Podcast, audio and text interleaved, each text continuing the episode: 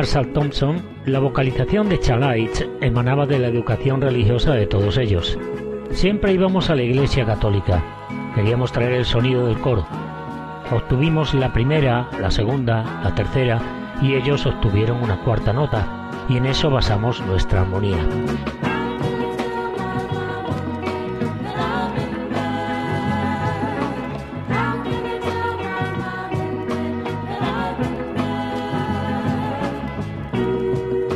Muchos grupos acababan de obtener primer tenor, segundo tenor, barítono, bajo.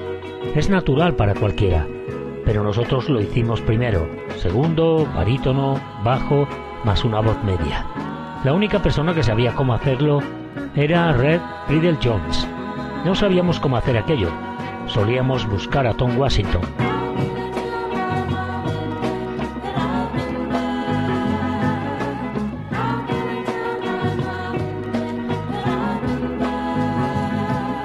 Tom, Tom, súbete al piano y encuentra ese acorde para nosotros, le pedía Red. Tom Tom se subía al piano y lo hacía de maravilla. Nosotros no sabíamos apenas nada, pero Red sí. Con el multipista en marcha, Chalice y el técnico de sonido Bruce Swadian descubrieron giros novedosos para superponer armonías vocales. Eugene se encargaba de la letra y la voz principal, pero Red controlaba las voces de fondo. Se nos ocurrió todo eso junto con Bruce. Tuvimos algunas armonías muy, muy ajustadas y amontonadas. Squirrel Robert Lester casi tuvo que salir porque era más ruidoso que todos nosotros. Empezamos a compilar las armonías. Para Have You Seen Her debimos haber apilado las armonías unas ocho veces. Comenzamos barítonos, segundo tenor, primer tenor, soprano, porque teníamos a Bárbara Alclin allí, Luego hicimos eso para realizar la primera capa. Después de hacer la primera capa, Bruce dijo, pongo otra sobre esa. Así que lo hicimos de nuevo. Y dijimos, wow, mira eso, porque se hizo más gordita. Luego dijo, vamos a colocar en capas otra pila y otra pila, y luego otra. Aquel hombre era asombroso.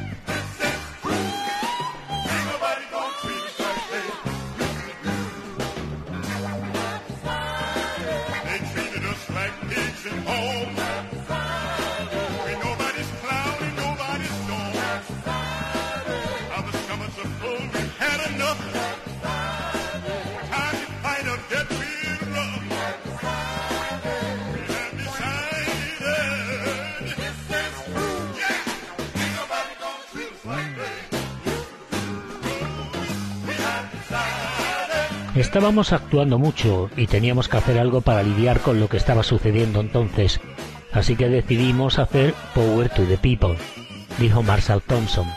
Donde quiera que íbamos, los Panteras Negras estaban allí. Los líderes del partido y yo hablamos.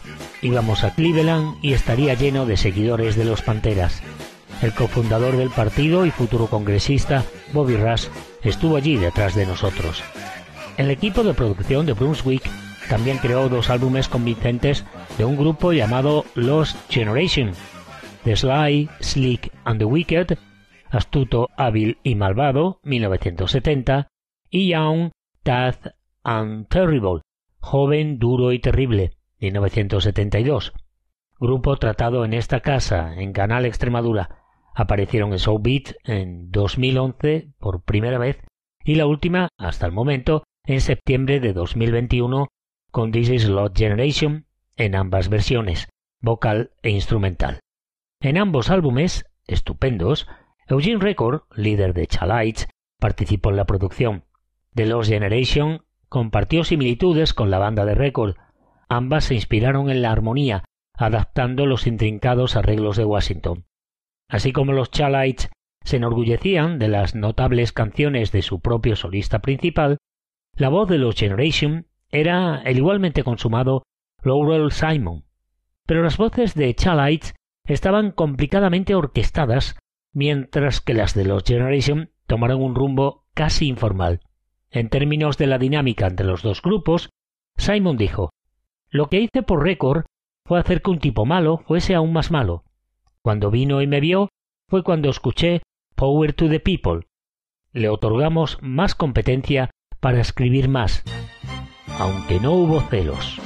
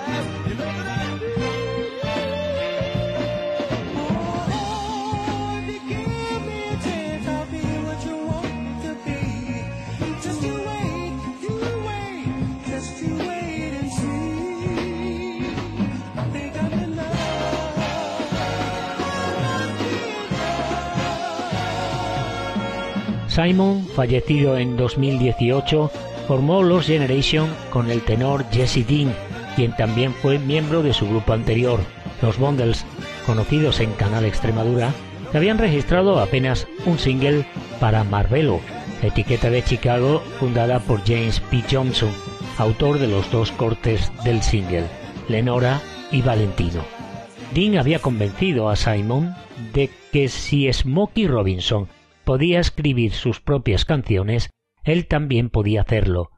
Simon también reclutó a su hermano, Fred, y al solista Larry Brownlee, que podía estructurar las frases melódicas tarareadas de Laurel en canciones terminadas. Gus Redmond, veterano compositor y miembro del personal de promoción de Brunswick y amigo de Dean, los contrató para el sello.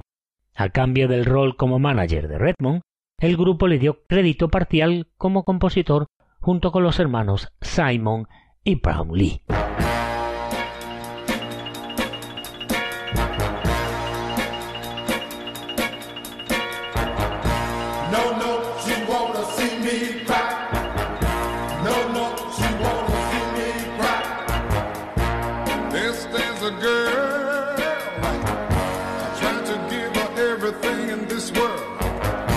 she said.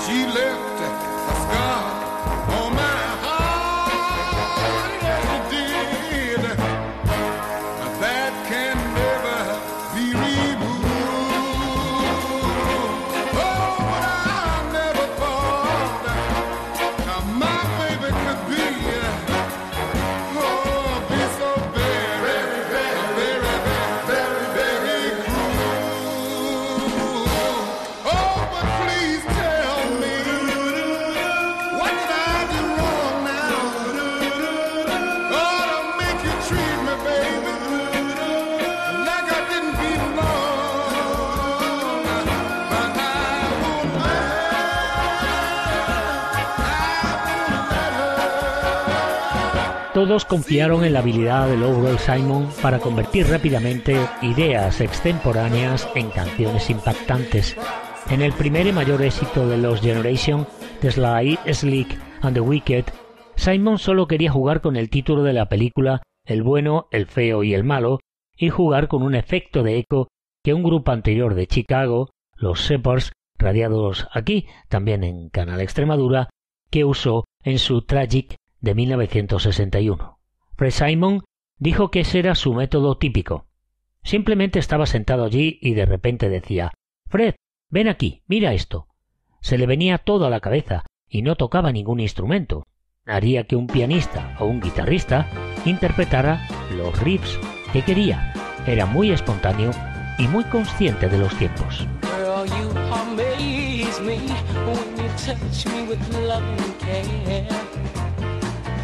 And your ways are just too much for a man to bear.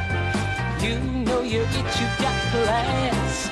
Yes, every guy has a fit when you pass. Must you flirt when you're with me? I feel hurt. Why can't you see?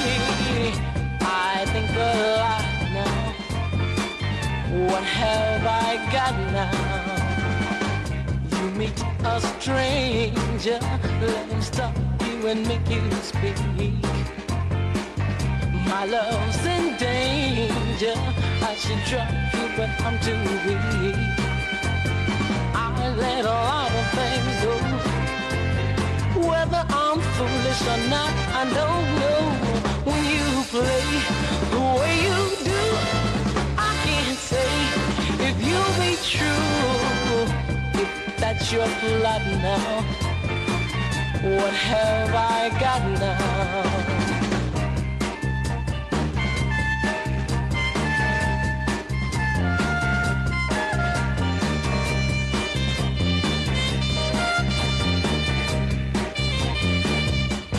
Don't you know you make me worry?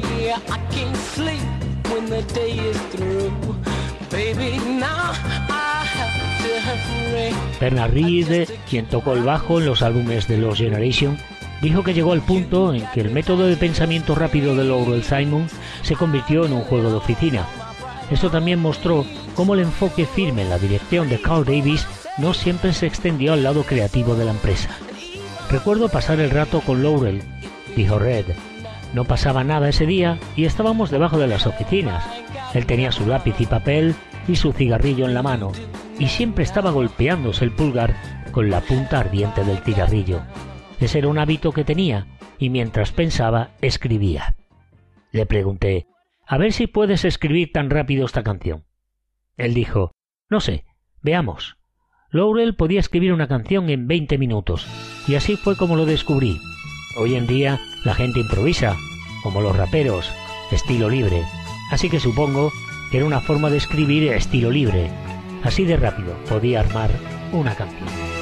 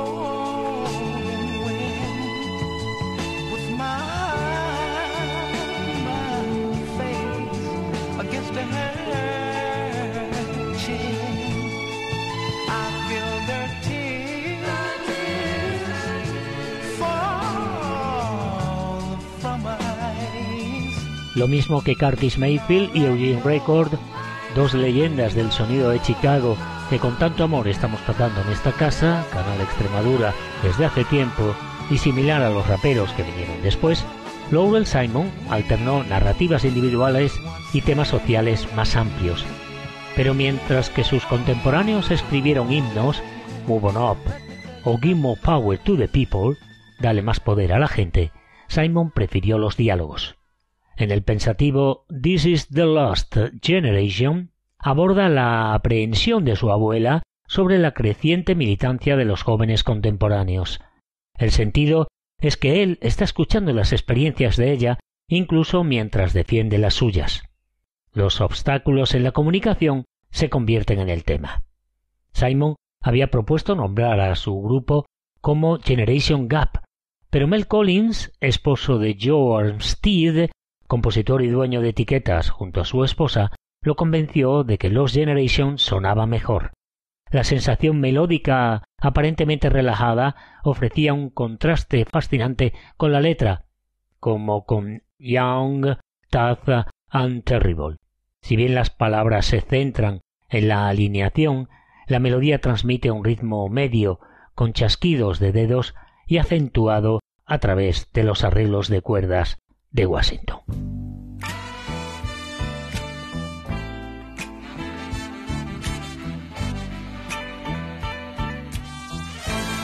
Escuchémosla.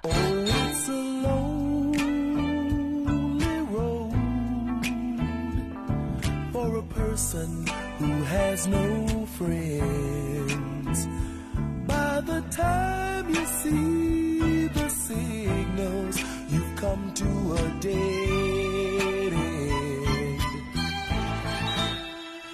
Join the list of people known as unbearable,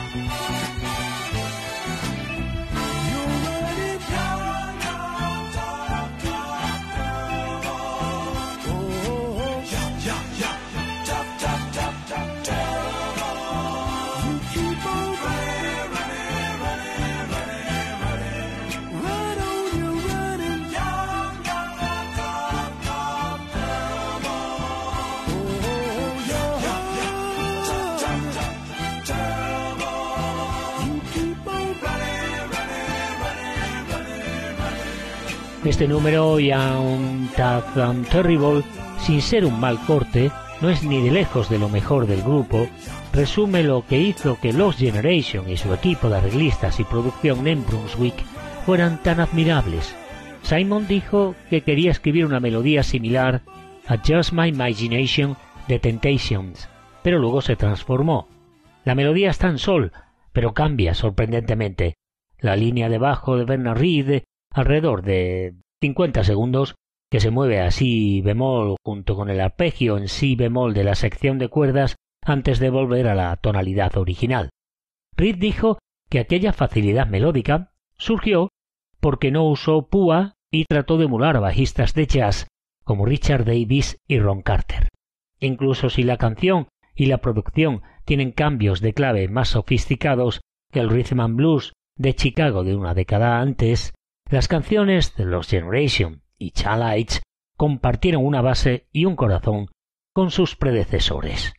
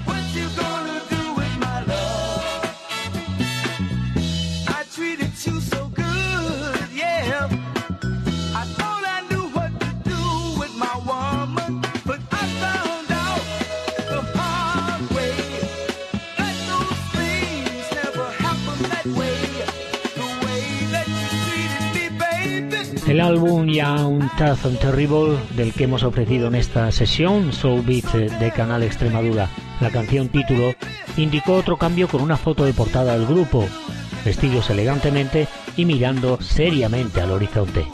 Cuando Fred Simon habló sobre el álbum anterior, The Sly, Slick and the Wicked, Sus comentarios sobre los puestos de ese álbum podrían haber descrito las experiencias de Jerry Butler con la pareja blanca en la portada de su álbum de 1961, Aware of Love. Dijo que el grupo convirtió el desaire en una broma. Estábamos en Washington DC cuando salió y fui a la tienda de discos local, dijo Fred Simon. Salió con toda esta gente blanca, aquellos hippies en la portada y luego nuestra foto en la contraportada porque lo promocionaron hacia un público blanco, un público de pop. Fue muy divertido. Nos causó risa. Sí ayudó a las ventas. Una vez que esa joven blanca, joven blanco, compró el álbum, se trataba de la canción, no de la raza.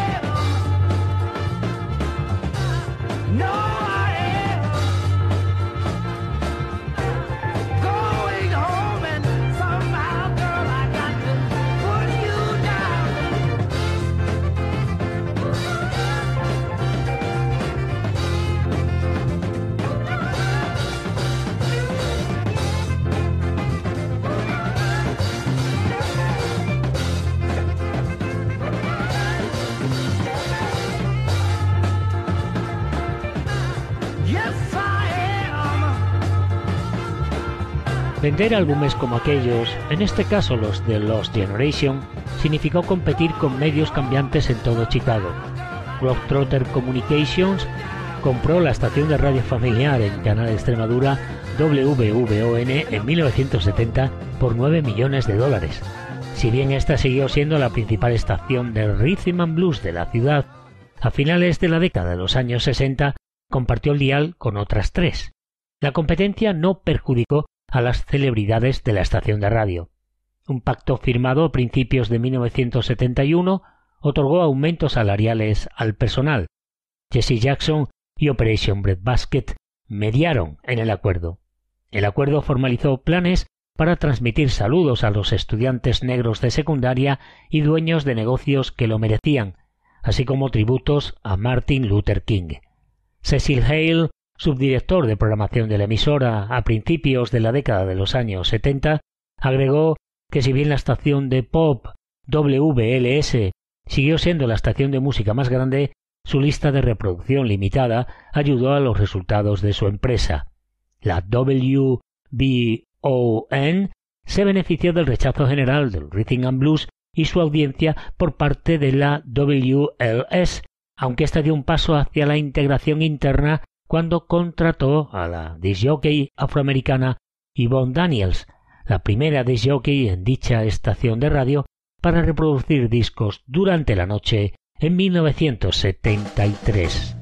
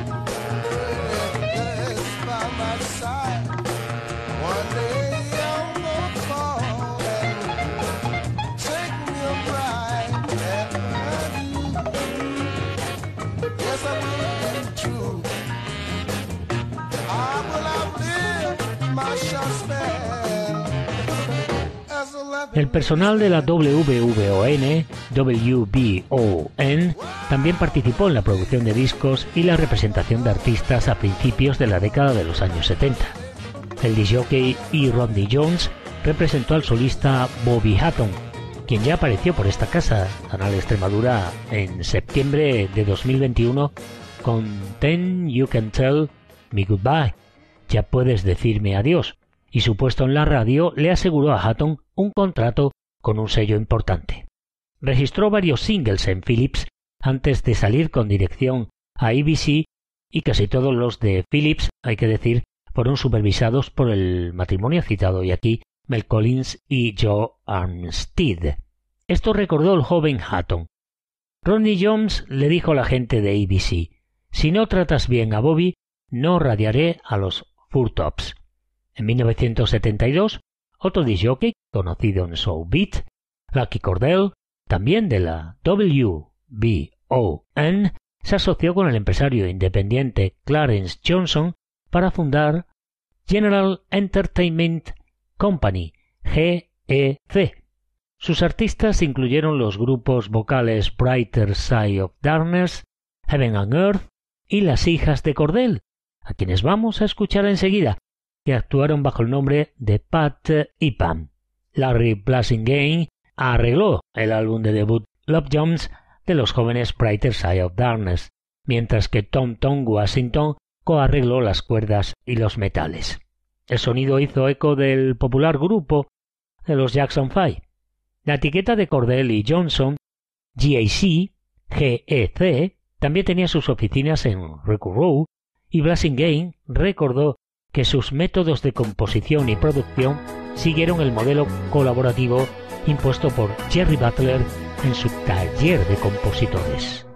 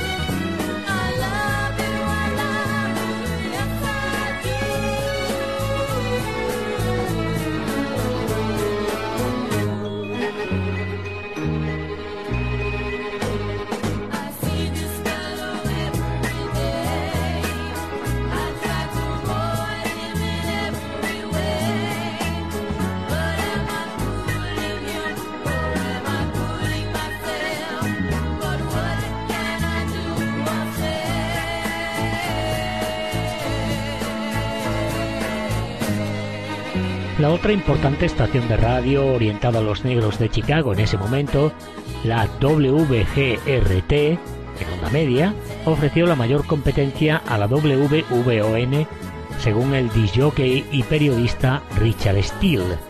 Steele había interpretado dúo con Richard Pewe de dicha estación a finales de la década de los años 50, cuando eran estudiantes de secundaria. Después de irse a la costa este, Steele regresó a su ciudad natal en 1970 y se convirtió en el disjockey de la tarde en la WGRT.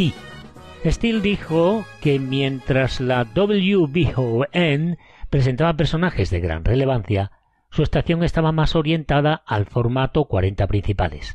Al igual que en su competencia, la WGRT, WGRT participó en foros públicos incluida la transmisión del programa de acción juvenil de finales de la década de los años 60, que permitió a los adolescentes expresar sus quejas, aunque los disjockeys de la WBON se burlaron del horario diurno limitado de la WGRT, Steele dijo que su programa llegó más al norte, incluido Evanston, donde presentó discos y concursos de baile.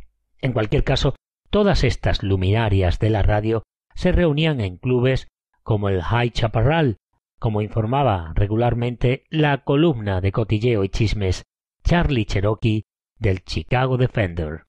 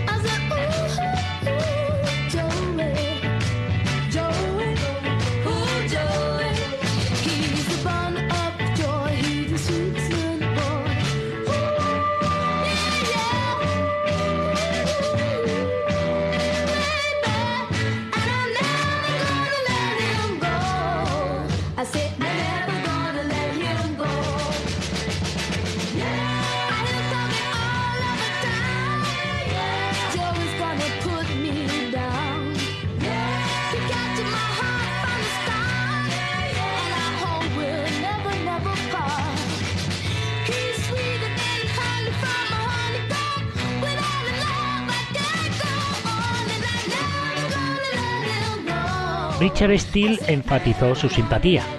Todos nos conocíamos bien, dijo. Cuando llegué a la ciudad, hacía cualquier cosa y Ronnie Jones me presentó y dijo, hay un chico nuevo en la ciudad de nuestra competencia. No lo vamos a matar a golpes. Es Richard Steele y lo queremos. Solíamos hacer eso y estaba bien, así que estábamos muy, muy unidos y pasábamos el rato en los mismos lugares.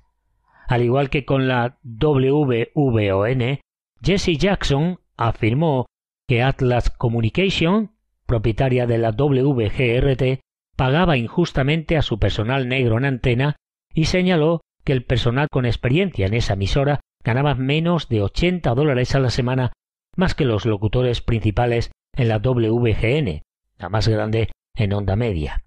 Los mayores recursos y el alcance de la WGN no parecían tener en cuenta los cálculos de Jackson. Pero estas disputas resaltan cómo el estado financiero de los medios afroamericanos de Chicago seguía siendo precario. Este problema tomaría una dirección diferente en octubre de 1972, cuando John Johnson, propietario de Johnson Publishing, compró la WGRT por casi dos millones de dólares y se convirtió en la WJPC, la única estación de radio propiedad de negros de Chicago. Jackson inmediatamente transfirió su programa de radio semanal a esta emisora. No mucho después, la competencia entre las estaciones de radio de orientación negra en Chicago aumentaron.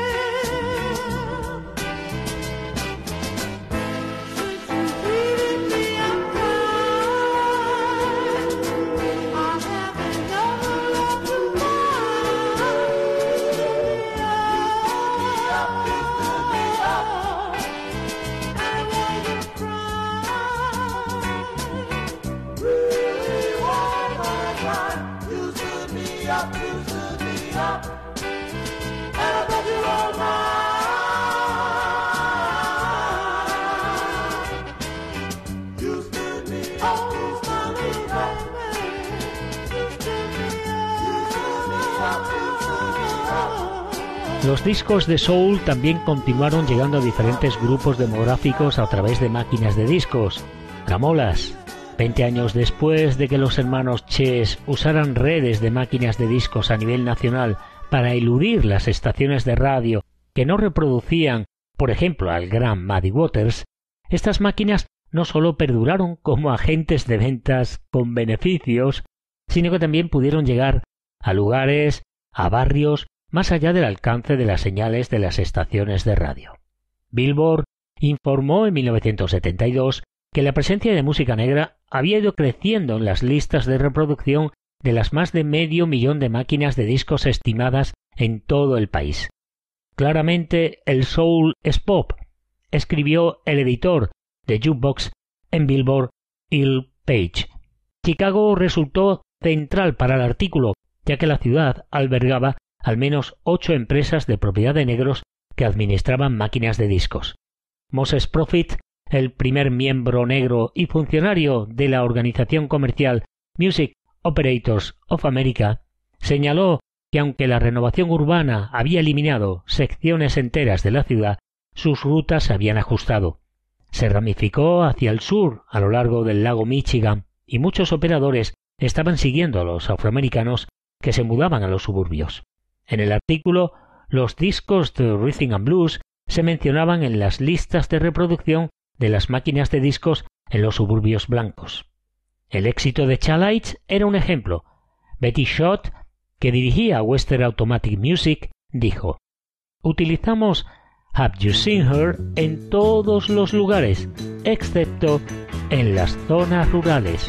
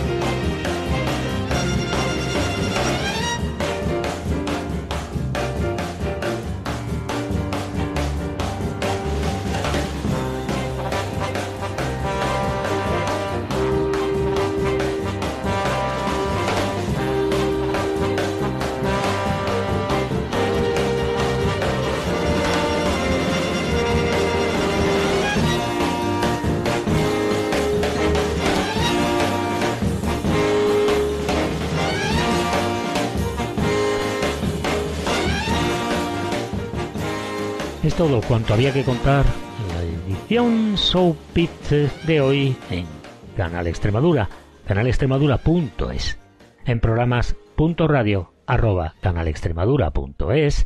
Esperamos tus noticias y en www.facebook.com barra josemanuel.corrales.750 te facilitamos la lista de números destacados hoy.